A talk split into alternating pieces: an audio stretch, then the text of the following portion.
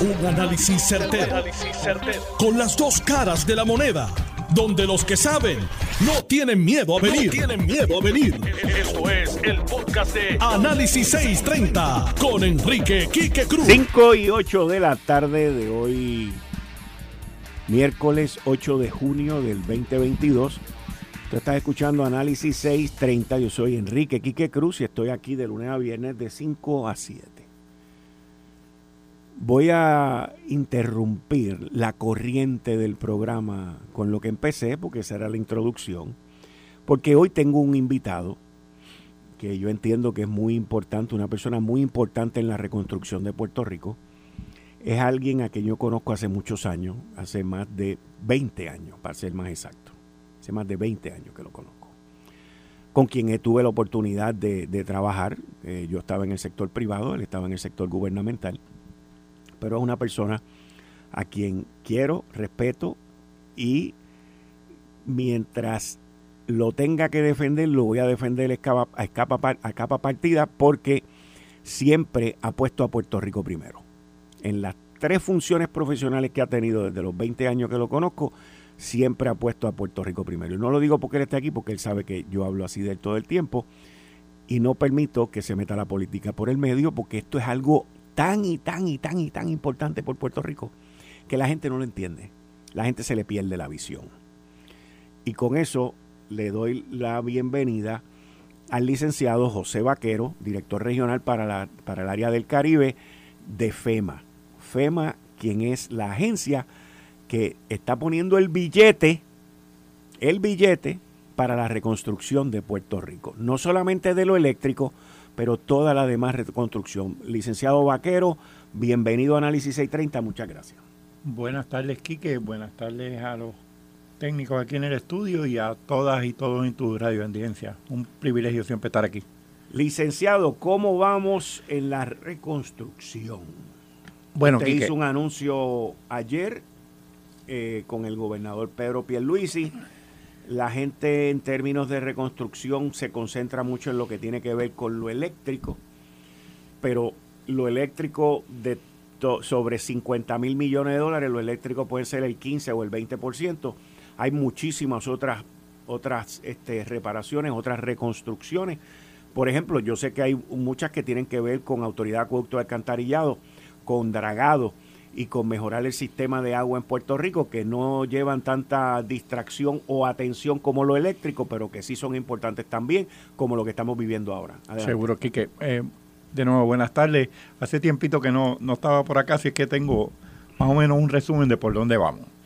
Hasta la fecha, nos, eh, FEMA ha logrado asignar, eh, como nosotros decimos, obligar, más de 27 mil millones de dólares a sobre 9.800 proyectos.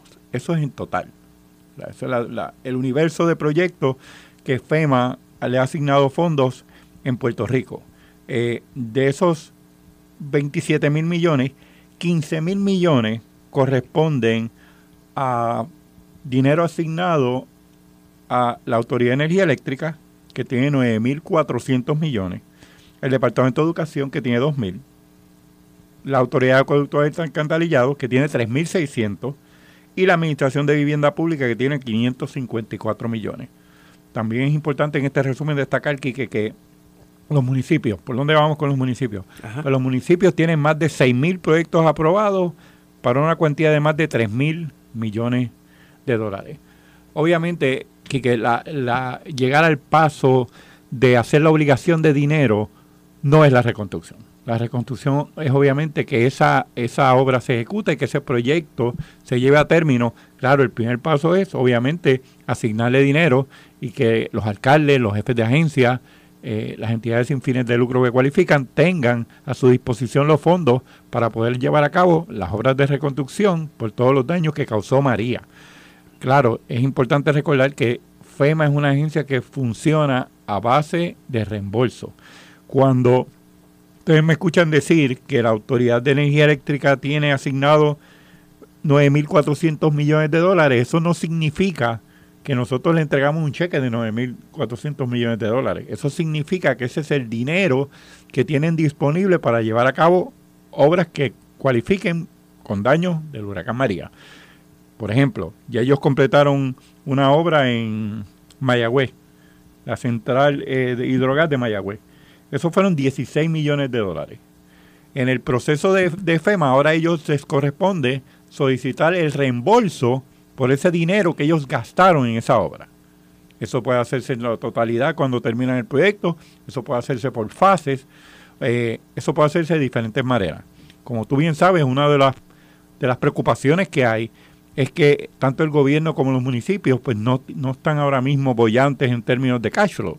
Así que en, FEMA junto a Col 3 y al gobierno hemos estado haciendo ajustes. Eh, recientemente eh, sabe que el ingeniero Lavoy anunció un proyecto piloto que le aprobó FEMA para poder adelantar hasta el 25% en algunos proyectos eh, bajo ese programa piloto que puedan ayudar a esos alcaldes, a esos jefes de agencia a echar a correr esos proyectos. Cuando reciben reembolso, con ese dinero echan a correr otro y sucesivamente, pues la, la rueda sigue cogiendo momentum en ese sentido. El anuncio que hicimos con el gobernador fue que de, de, ese, de esos 9.400 que le asignamos a la Autoridad de Energía Eléctrica, ya se han aprobado. Es, ese dinero significaba un presupuesto que tenía la autoridad para poder hacer proyectos. Ellos ya, son, ya tienen aprobados 15 proyectos, de esos 11 son transmisión, distribución y alumbrado, 4 son de generación. Eh, hay proyectos de luminaria, de alimentadores, subestaciones, de la parte de prepa, la central de Mayagüez, Aguirre, Cambalache. Hay varios proyectos que son muy importantes para la estabilización del sistema eléctrico. En mi opinión, todos estos proyectos de infraestructura son críticos, pero obviamente el sistema eléctrico es la clave del futuro de Puerto Rico económico. Nosotros tenemos que tener una red de, eléctrica eh, que sea confiable, que sea resiliente, que pueda eh, resistir embates futuros de, desastre.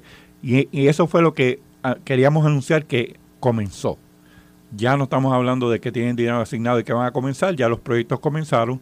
Tenemos ya conversaciones tanto con la Autoridad de Energía Eléctrica como su contratista Luma para que presenten planes de cómo ellos ven distribuidos esos proyectos que van a hacer en los próximos cinco años. De esa manera todo el mundo puede eh, planificar qué recursos va a necesitar en términos de, la, de cuando sometan esos proyectos y esos proyectos se aprueben, vayan a subasta, vayan a diseño, todos los pasos necesarios para que esos proyectos se, se, completen y qué cosas van a hacer falta en cada uno de esos pasos para que los proyectos se lleven a, término. Yo escuché, eh, te escuché a ti decir que en, comparación con Katrina, de, del, huracán Katrina, en Luisiana, en Luisiana, que aquí ustedes habían obligado y habían adelantado en el tiempo que en los primeros, yo diría, tres años, porque esto no puede llevar más de tres años.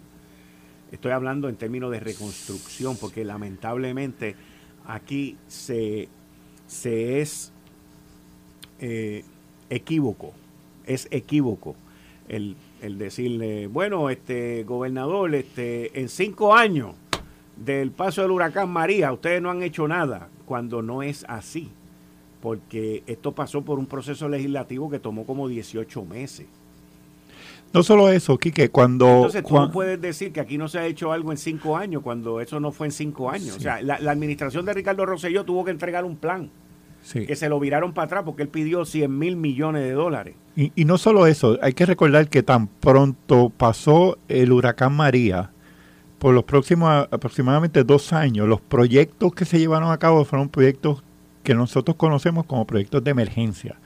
Esos son reparaciones que se hacen rápido para poner a, correr el sistema eléctrico, para poder abrir carreteras, para poder... Esos proyectos no son de obra permanente.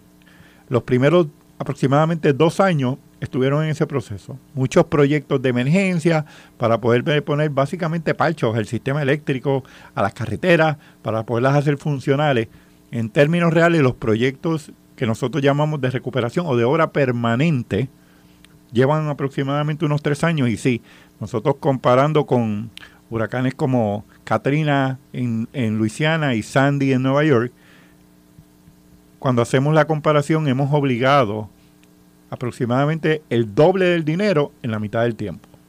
Eso es un reconocimiento, eso no lo hace FEMA solo, eso es un reconocimiento al trabajo que han hecho los alcaldes, los jefes de agencia y el, y el gobierno, porque requiere de muchísima documentación. El paso, yo creo que más eh, complicado de todo el proceso es asignar esos fondos, porque hay que demostrar titularidad.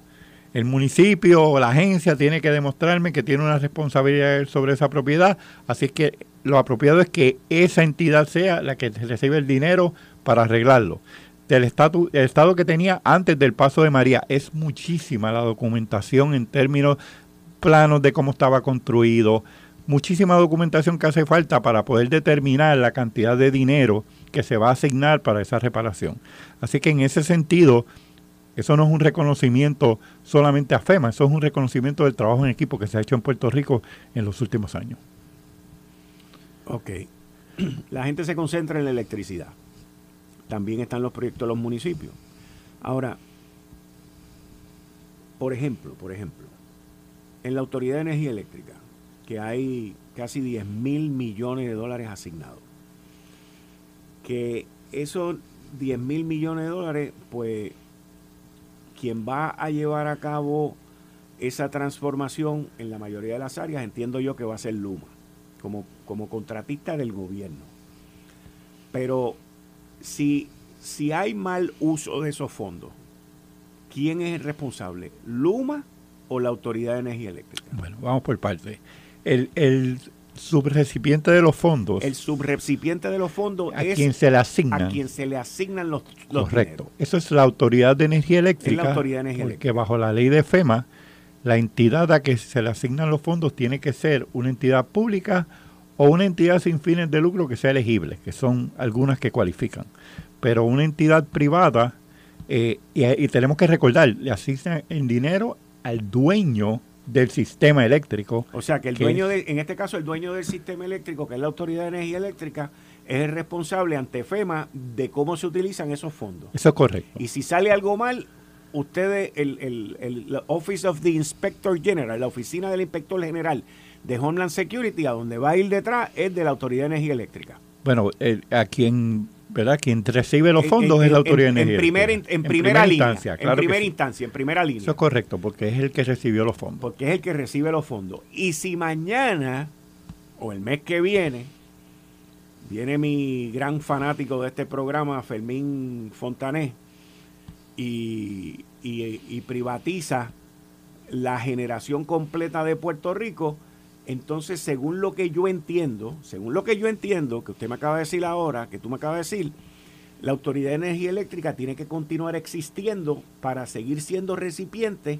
de los fondos de FEMA, ¿cierto o falso? Eso, es correcto. De, de, alguna forma, obviamente la autoridad es dueña de todas las facilidades de, de, la red de distribución en Puerto Rico. De la misma forma que la autoridad de los puertos sigue siendo dueña del aeropuerto Luis Muñoz Marín. Correcto. Y tiene un contratista que lo administra. En este caso es un poco diferente la relación, pero es el, el, equivalente. La, la, Autoridad de Energía Eléctrica puede tener un contratista que maneje transmisión, distribución, iluminación, todas estas cosas, y otro contratista que maneje la parte de la generación. Pero el, el que va a seguir recibiendo los fondos va a ser la Autoridad de Energía Eléctrica. El que ese trabajo lo lleven a cabo eh, esos contratistas, pues como en el Departamento de Educación, tienen también contratado un contratista para, para eh, tramitar los fondos de FEMA. Así es que esa parte, el, el, recipiente de los fondos sigue siendo el responsable. Lo que es importante también señalar es que obviamente en todas estas conversaciones nos estamos asegurando que tanto la Autoridad de Energía Eléctrica como Luma estén alineados en lo que se quiere hacer y el negociado de energía. Lo que hicimos nosotros fue que acordamos que los proyectos no iban a llegar a FEMA Primero, hasta que estuviéramos seguros que están eh, aprobados por el negociado de energía.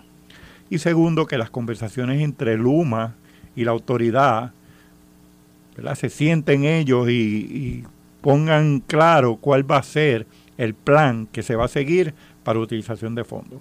Así que en ese sentido, yo insisto en todas las reuniones que voy, que es muy importante que Luma y la Autoridad de Energía Eléctrica estén en la misma página, porque va a requerir de muchísima coordinación también. Estos proyectos que, que son de transmisión y distribución y los proyectos que son de generación van a requerir mucho trabajo que es bien técnico, que es importante que ese, esa, la autoridad y Luma estén alineados. Yo estoy viendo, en términos de, cómo se mueve el, proceso, muchísimo avance en cuanto a cómo eso se lleva a cabo. Todavía quedan algunas para mí, ¿verdad? en términos de, de FEMA, como nosotros entendemos, que lo discutimos, en, nosotros tenemos reuniones semanales para discutir todos estos proyectos y poco a poco vamos aclarando, ¿verdad? ¿Quién se va a ser responsable de qué? ¿Quién va a estar a cargo de transmisión? ¿Quién va a estar a cargo de generación? ¿Cómo esos proyectos se entrelazan? es una discusión a veces bien técnica, pero muy importante. Departamento de Educación. El Departamento de Educación tiene eh, 2 mil millones de dólares aprobados para proyectos. Eh, ya han sometido proyectos de escuela. Como sabes, el otro día también anunciamos que una asignación de fondos para 55 escuelas. Eh, yo no sé si la gente recuerda eh, la famosa controversia con las columnas cortas. Sí, sí, por, lo, que sucedió en el área sur después de los terremotos. Pues estas escuelas que identificamos no son escuelas que sufrieron daño con los terremotos, pero son escuelas que tienen la misma vulnerabilidad de las columnas cortas. O sea, 55 escuelas aparte de las que sufrieron daño. Afectadas. Correcto, 55 escuelas adicionales que tienen eh, la misma vulnerabilidad por pues, por tener las columnas cortas y otras otros diseños de ingeniería que son similares. Así que asignamos la primera fase, que es para identificar específicamente el diseño de esas escuelas. No todas esas escuelas son idénticas. Hay que identificar algunas que pueden ser eh, edificios históricos, hay que identificar algunas que pueden estar en áreas inundables. Así que asignamos la primera asignación de fondos para ver cómo esas 55 escuelas se van a poner al día y se van a corregir esos defectos de ingeniería que pueden tener que le causan una vulnerabilidad. Tienes que recordar, Kike, que el propósito principal de FEMA es que en el futuro el sistema, todo lo que nosotros hagamos, sea más resiliente. Por eso en, esos proyectos, en esos 15 proyectos de la Autoridad de Energía Eléctrica, nosotros le, le asignamos, fuera de los 9.400 millones, 9 millones de dólares para lo que nosotros llamamos mitigación Mitigación es cómo hacemos esos proyectos más resilientes. Eso puede incluir elevar subestaciones que pueden ser susceptibles a inundaciones, el tipo de poste que se va a usar, resistente a cuántos vientos de millas por hora. Ese tipo de cosas nosotros la vemos porque por cada dólar que nosotros gastamos en mitigación, en hacer el sistema más resiliente, cuando ocurren desastres nos ahorramos 6 dólares. Ahora, en, en esta reconstrucción, el, la gama de, de, gasto es bastante amplia en términos de consultores, este, asesores, diseñadores y todo ese tipo de cosas, pero es un mismo número. O sea, yo te doy a ti 9 mil dólares para la reconstrucción del sistema eléctrico. Si tú te gastaste 4 mil millones de dólares en administrativos, en diseño y en otro montón de otras cosas más, que FEMA puede que las apruebe todas y solamente te sobra para construcción per se la mitad del dinero, ese es tu problema. Bueno, eh, nosotros asignamos un por ciento a lo que se conoce como gastos administrativos. Ellos no, no pueden gastar cualquier cantidad de dinero. Pero el gasto administrativo incluye la parte de diseño. No, eh, la parte de diseño es parte de lo que se considera como el trabajo permanente. claro, pero FEMA siempre hace un ejercicio que se llama el de la razonabilidad del costo.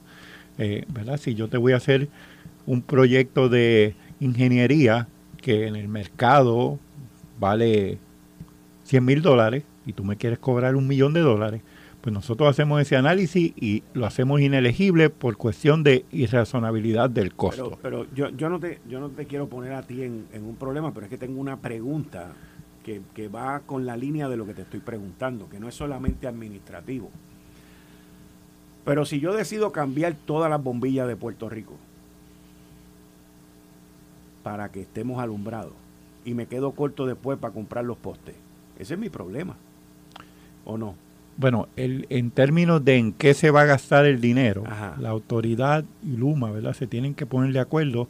Pero Una de las decisiones... a, lo que voy es que eso tú no se lo dices dentro, que siempre y cuando esté dentro del scope de, de, lo que es elegible. De lo que es elegible. Eso es correcto. O sea, pero de lo que estoy hablando es de prioridad. O sea, porque yo, yo puedo venir y decidir que quiero cambiar todas las bombillas. Es más, que quiero poner la última tecnología de bombilla, que no necesite electricidad. Vamos que sean solares y satelitales y toda la chulería. Y después me quedé corto para los postes. Pues eso es problema mío. Si Bueno, los chavos se acaban. En, en términos de los proyectos, recuerda, nosotros hicimos un análisis del daño que sufrió la red. De, de ese estimado le asignamos los 9.700 millones. Ese dinero de, puede venir también de dinero de mitigación, pero en términos generales sí. Las, la Luma y la autoridad van a decidir en qué quieren gastar ese dinero. Obviamente ellos están haciendo un presupuesto de cuánto se van a gastar en cada cosa. No se van a gastar el 70% ¿verdad? De, de ese dinero en bombilla. Pero sí tienen que hacer ese ejercicio de ellos ver en qué, ahora mismo, una de las cosas que ellos han hecho es decidir, la mayoría de los daños que sufrió la red eléctrica en Puerto Rico fue en transmisión y distribución. Ahí es donde está el daño mayor. Las plantas de generación sufrieron muy poco daño. Ahora, ellos pueden decidir usar ese dinero de la forma que entiendan prudente.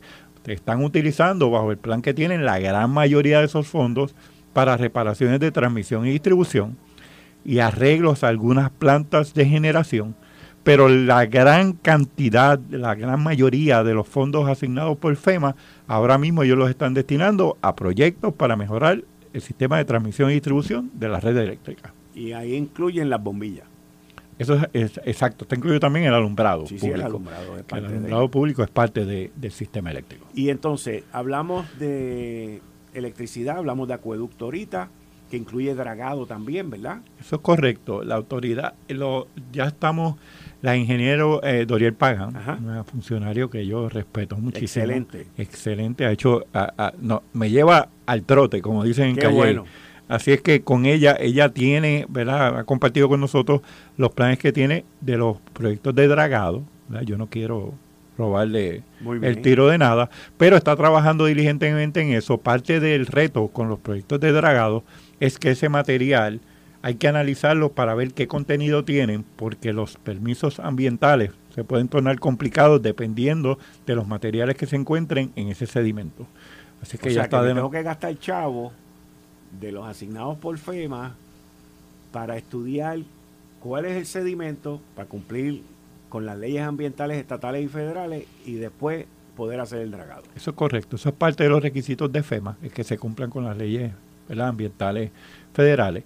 Así que parte de, de eso es ese estudio ¿verdad? De ambiental y ellos también ver la disposición del dragado. El dragado produce un montón de sedimentos que tú tienes que tener un plan para disponer de él. Sí. Así que eso es parte de lo que ella está haciendo en este momento. Se pueden buscar 20 sitios en Puerto Rico donde se pueda rellenar también, porque aquí hay mucho boquete en todos lados. O sea. Pero, ok, entonces estamos educación, educa- educación, electricidad, acueducto y cuál... cuál Vivienda es el- pública. Vivienda pública. Vivi- Háblame de vivienda, Vivienda pública es el, Eh, Estás escuchando el podcast de Noti1. Análisis 630 con Enrique Quique Cruz. 5 y 37 de la tarde de hoy, miércoles 8 de junio del 2022. Tú estás escuchando Análisis 630. Yo soy Enrique Quique Cruz y estoy aquí de lunes a viernes de 5 a 7. Como todos los miércoles, aquí está con los oídos un poquito estropeados. Adoloridos. Adolorido, ¿eh? La licenciada Zoela Boy. Buenas tardes, Zoe. Buenas tardes, Quique. Buenas tardes. Ah, oye, a un amigo que, de hecho, yo escuché tu, tu presentación de él, de que lo quieres mucho y lo respetas mucho y el sentimiento eh, es igual. De verdad que sí, nos conocemos hace mucho tiempo y me alegra verlo aquí. Me alegra lo que estás haciendo por Puerto Rico como puertorriqueño una vez más. Gracias por el trabajo mucho, que estás mucho haciendo. tiempo que no, no coincidía con la ¿Verdad que licenciada. sí? Un privilegio. Gracias. Y bueno, pues claro que sí, saludos aquí a todos y a todas en Noti1 y a todo ese pueblo que te escucha día tras Muchas día. gracias, muchas gracias. Tengo dos preguntitas más antes de que el licenciado Vaquero se nos vaya. Eh, nos quedamos antes de la pausa sobre los fondos de vivienda.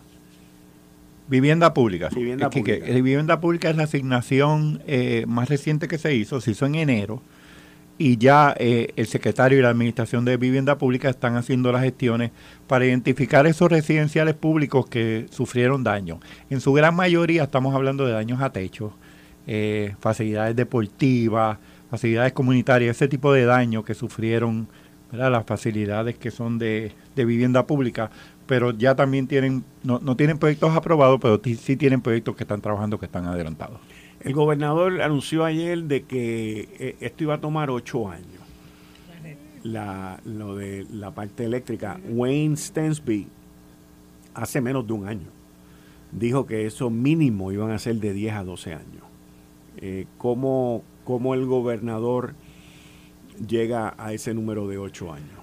Bueno, yo, yo, no, yo no sé cómo el gobernador llegó a ese número, pero sí te puedo decir que yo comparto con él el tener meta la agresiva, ambiciosa, ambiciosa y agresiva. Eh, el, el, gobernador lo, realmente lo que está haciendo es retándonos a todos los que participamos del proceso a que este proceso hay que hacerlo de la manera más rápida posible, eh, ¿verdad? Y que esa es la meta que se ha autoimpuesto el gobierno de Puerto Rico, porque ya lo dijo claramente.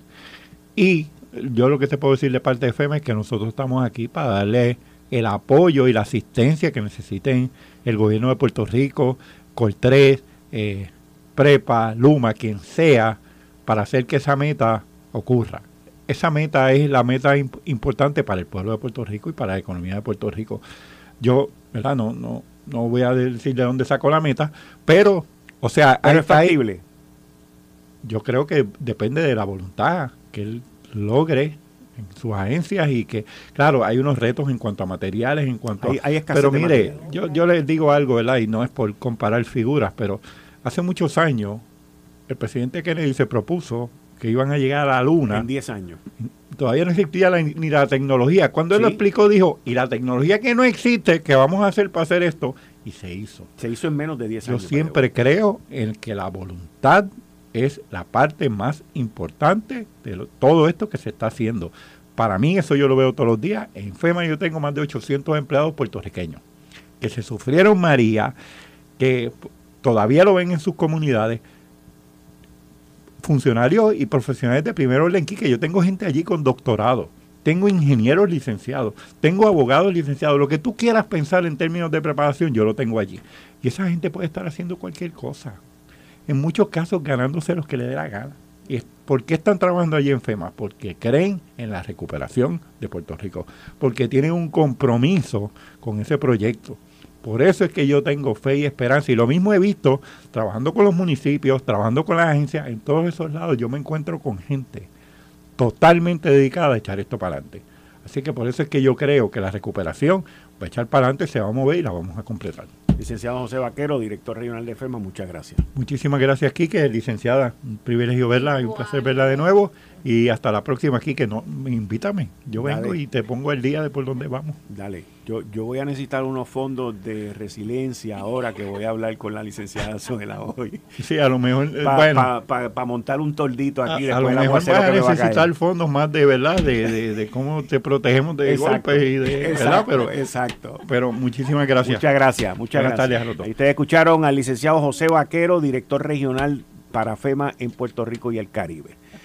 Licenciada Zoela Boy, ¿por qué yo tengo que venir ahora con esta ley, con esta corriente mundial, como le llaman ellos, de cambiar eh, los apellidos este, y de que ahora si papá y mamá están de acuerdo, eh, pues vamos a poner el apellido de mamá primero y el de papá después? Explícame, explícame. Para comenzar, no es porque sea una tendencia mundial o yo, yo creo que no tiene que tiene nada que ver con si lo están haciendo en otro lugar o no lo están haciendo en otro lugar. Yo creo que tiene que ver con derechos. Tiene que ver con por qué no tenemos la valentía de hacer un alto y empezarnos a preguntar si lo aceptado hasta el momento es lo correcto.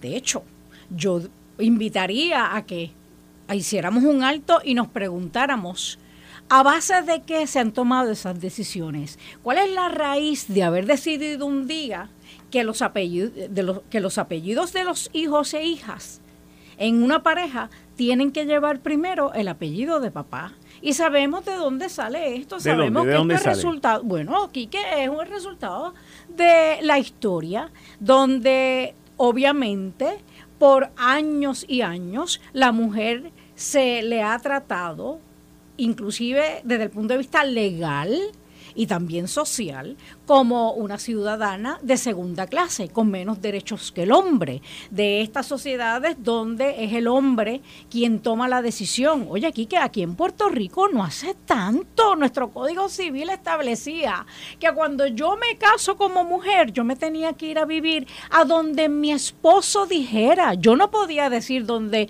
iba a ser el municipio donde iba a ser el hogar de la familia, eso era una decisión del hombre. Igual, tú te tienes que acordar que aquí en Puerto Rico, antes la sociedad legal de gananciales, la administración de los bienes en manos de quién estaba, del hombre. Pues mira, gracias a Dios que hemos tenido personas a través de la historia que se han dado cuenta que no porque siempre se ha hecho de una forma está correcto y han tenido la valentía para decir, espérate, vamos a reevaluar esto y vamos a buscar lo que es justo.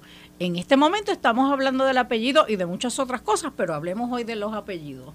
Yo creo completamente innecesario que la ley tenga que establecer que cuando yo y mi esposo o mi compañero, en mi, en mi caso, que verdad este es un compañero lo, que tendría eh, y, tuve, y por eso, o sea, los, mis dos hijos son de una pareja eh, eh, heterosexual. sí, sí, no, no, sí, sí, sí, pero lo que quiero decir es que pues estoy abriendo la puerta a que sea una pareja homosexual. pero en mi caso, que es una pareja heterosexual, yo creo que es injusto que el, la ley, el Estado me diga a mí que apellido es el primero que debe llevar mis hijos y mis hijas. Y si es una decisión eh, voluntaria, de consenso, entre estas dos personas que son eh, los progenitores de esos menores, ¿Cómo el Estado va a decir que no? Así que ya es hora de, y particularmente, Quique, y con y esto es con el cariño que te tengo, particularmente, no, no, no, pero particularmente personas de nuestra edad, tenemos que hacer un alto, Quique, y empezar a, a tener la valentía para cuestionarnos lo que, lo que he hecho hasta el momento, ¿es lo correcto o es sencillamente qué es lo que se ha hecho hasta el momento y por eso doy por sentado que es lo correcto? Es que yo no lo veo un avión militar, me, dan, me están dando una información de último minuto, mis queridas amigas, amigos, un avión militar se ha estrellado en el condado imperial de California, según funcionarios del Naval Air Facility Center. ¿okay? Le estaré más información al respecto. Repito, un avión militar se ha estrellado en el condado imperial de California, según la misma milicia, según el mismo Air Force. Eh, lo está informando, es una información que acaba de ocurrir, está en progreso y le vamos a traer más información más adelante. Esperemos que no haya fatalidades. Bueno, si se estrelló es muy rara vez muy difícil, pero, nuestras oraciones con todos los que estaban en el avión. Definitivo. Mira, eh, cuando tú miras desde una perspectiva normal. ¿Cuál es la, perspectiva? el planteamiento.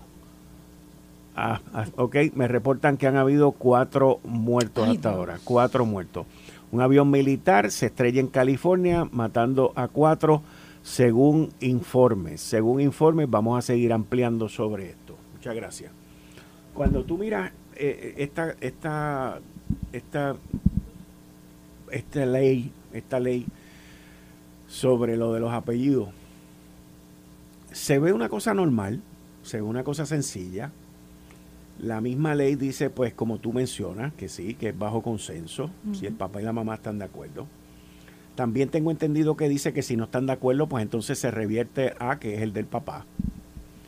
Eh, el punto que yo veo en todo esto, el punto que veo en todo esto, es el ataque al hombre. Lo veo así, yo lo veo así, o sea, y, y lo veo desde, desde un punto de vista, como también he visto gente, hay que quitar la, la estatua de Cristóbal Colón en la plaza porque Cristóbal Colón vino aquí y mató indios. Mm. O sea, entonces cuando tú te vas para atrás mil años, dos mil años, eh, a la edad de piedra. Y entonces tú me tratas ahora de justificar las cosas que tú quieres hacer ahora porque hace 500 años se hicieron mal o se hicieron de otra manera. Pues tú no puedes, digo en mi opinión, y una opinión bastante abierta al respecto. O sea, yo no puedo echarle la culpa a Cristóbal Colón por haber matado a los indios, porque si no fue Cristóbal Colón iba a ser el otro o el otro o el otro. Eso era lo que se hacía en la época de las conquistas. Es más, voy a ir más lejos. Eso es lo que Rusia está tratando de hacer con Ucrania ahora mismo, limpiándose a todo el mundo allí. Y sí, eso se condena porque hoy en día y en aquella época las guerras también. Pero el, el venir, y es lo que yo llamo la política del odio. Y son cosas chiquitas. Primero es el apellido, después el otro. Yo todavía recuerdo aquí, que el Partido Popular lo quiere esconder, pero no lo van a esconder porque yo no voy a permitir que lo escondan. Aquí el Partido Popular, en el cuatrienio de que Eduardo Batia era el presidente del Senado, Alejandro García Padilla era el gobernador y Eduardo eh, Jaime Pereyó era el de la Cámara, esto no llegó a la Cámara, esto solamente se paró en el Senado. Pero yo saqué la hoja de votación aquí, cuando aquí se quería legalizar el incesto. Ah, mira la cara tuya. ¿Ves? Porque era una corriente. ¿Cómo va? No, no, te estoy diciendo. no, no, te lo estoy diciendo. Voy a buscar ese pues proyecto. búscalo, búscalo. Va, y sacaron una lista. Hay 174. Pero ¿cómo legalizar el incesto? Las relaciones intrafamiliares. Legalizar el incesto. Que un papá con una niña o, o una madre con un hijo, si era mayor de edad, mayor de 21 años, era legal que tuvieran relaciones Así era el proyecto. Y te sacaban 174 países donde el insecto es legal en el mundo. Yo me puse a buscar lo de los 174 países en el mundo. Y es verdad. ¿Ok? Allá en Chunchinchan y en el no sé qué otros países de Mongolia por allá y por otros lados. O sea, unos países que yo no sé mencionar los nombres. Pero lo que te estoy diciendo aquí es que con estas corrientes de cambios y de, y de que tenemos que ser los más noveles y todo eso. Aquí en esta isla se trató de legalizar el incesto si tú tenías 21 años. Yo no recuerdo eso. Yo sí. Pero yo tengo que decir. Y te voy a decir por qué lo recuerdo. Porque agarré la hoja de votación y la empecé a leer en este programa. Solamente lo tuve que hacer dos días. Cogieron el proyecto y lo desaparecieron. Tú buscas en el internet y casi ni aparece. O sea, ellos se, se, cogieron tanto miedo, porque ese es, el ese es el otro problema quieren ser los más liberales, quieren ser los más chulos, los más noveles, y cuando uno los alumbra y los confronta, desaparecen todos. Yo escribí una columna al respecto de eso, y me cuestionaron, y yo le mandé los recortes del mismo periódico. Aquí están, mírenlos aquí, en su periódico, aquí están. Ah, el tema es muy fuerte. No, no, es que el tema es verdad. Eso se trató de hacer aquí. Yo, como te dije, no lo he visto. De hecho, me gustaría, si tienes este el proyecto, envíamelo, me gustaría. El proyecto no aparece ni en los centros. Ah, no. No, no, te estoy diciendo.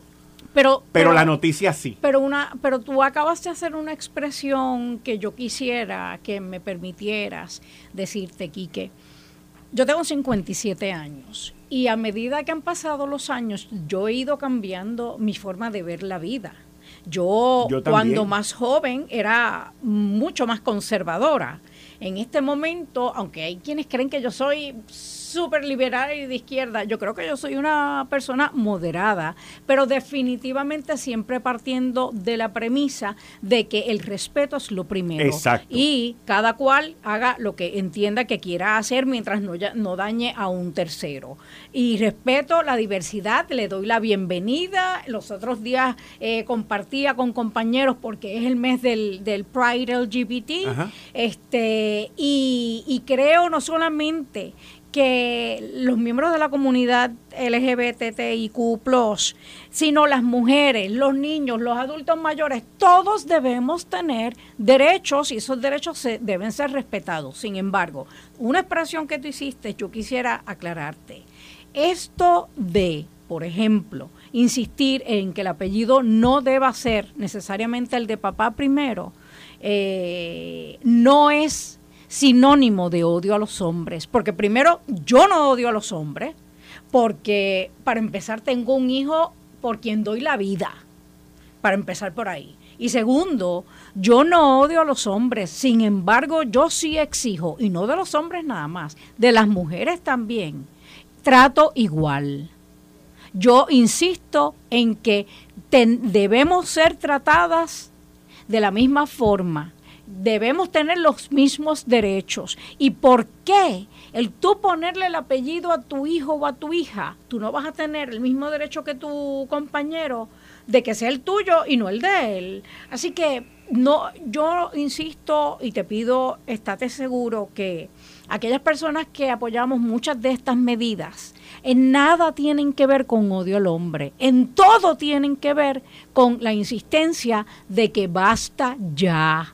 Nosotras somos tan ciudadanas como los hombres al mismo nivel y debemos tener los mismos derechos. Y aquellas personas que no lo entienden se seguirán enfrentando con personas como esta servidora y como muchas otras personas, hombres y mujeres, que insisten en el derecho de la mujer. Y sabes que, por ejemplo, tú y yo tenemos una opinión diferente con relación a lo de el aborto, pues el aborto no tiene nada que ver con el odio al hombre. El aborto tiene que ver con que es mi cuerpo, es mi decisión. Pero fíjate, yo, yo por ejemplo, no estoy a favor de, de la enmienda esa que acaban de aprobar ahora en el Senado. Me alegro, porque es pues bien peligrosa, pues pues bien injusta. yo lo sé, y está hecha desde el privilegio. Pero yo no estoy desde el privilegio que no, conoce la verdad de la verdad de Puerto Rico. Por ejemplo, yo no estoy de acuerdo con esa enmienda. Sin embargo, fue aprobada a nivel de comisión 11 a 5 para que lo sepa. Y va para el Flor y, lo estás, más pero estás hablando de tendencias. Esa es una tendencia. también la critico y lo he hecho aquí. Por eso, por eso es que te digo que yo, yo miro las cosas desde mi perspectiva perspectiva. Trato de ser lo más justo y analítico posible, pero sí, eh, obviamente es mi interpretación. Vamos a estar claros de eso. Y yo me lo abrogo en mi, en mi interpretación. Pero si yo veo, ¿ok?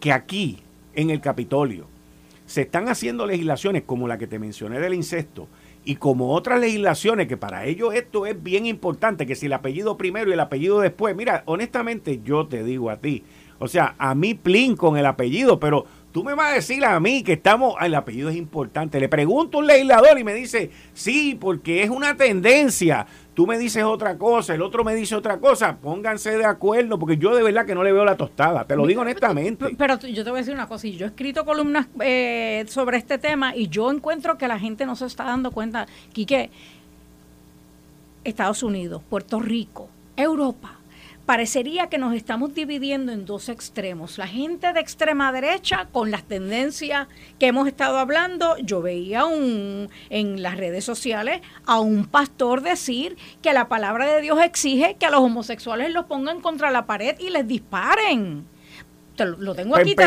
lo, voy a, empezar, Para empezar, eso está mal. En la época de la Biblia no existían revólveres ni existía la pólvora. Bueno, pero, pero, te estoy diciendo lo que dice el señor este, pero, este tipo de tendencia hay que pararla, pero entonces también está del otro lado. Pero uno hay que pararla con los hechos. En la época de Jesucristo y cuando se escribió la Biblia no existía la pólvora. ¿De qué están hablando esta gente? Oye, Kiki, aunque lo hubiera existido es injusto porque no, es que yo no estoy hablando de justicia, te estoy hablando de lógica. O sea, y como la lógica dice que eso no existe, pues entonces yo no le voy a hacer, yo tomo eso como una mentira, como un engaño, no le presto, no le Pero doy tienes a una persona que tiene seguidores escuchando una barbaridad como esta y las consecuencias son que pudieras tener uno de esos seguidores que eh, toma la palabra de este líder muy en serio y puede llegar a, hacer lo que este líder está diciendo que se supone que se haga con estas personas. Y lo estoy dando solamente como un ejemplo. Yo lo que estoy diciendo es que nos estamos convirtiendo en una sociedad de extremos y yo creo que la mayoría de la gente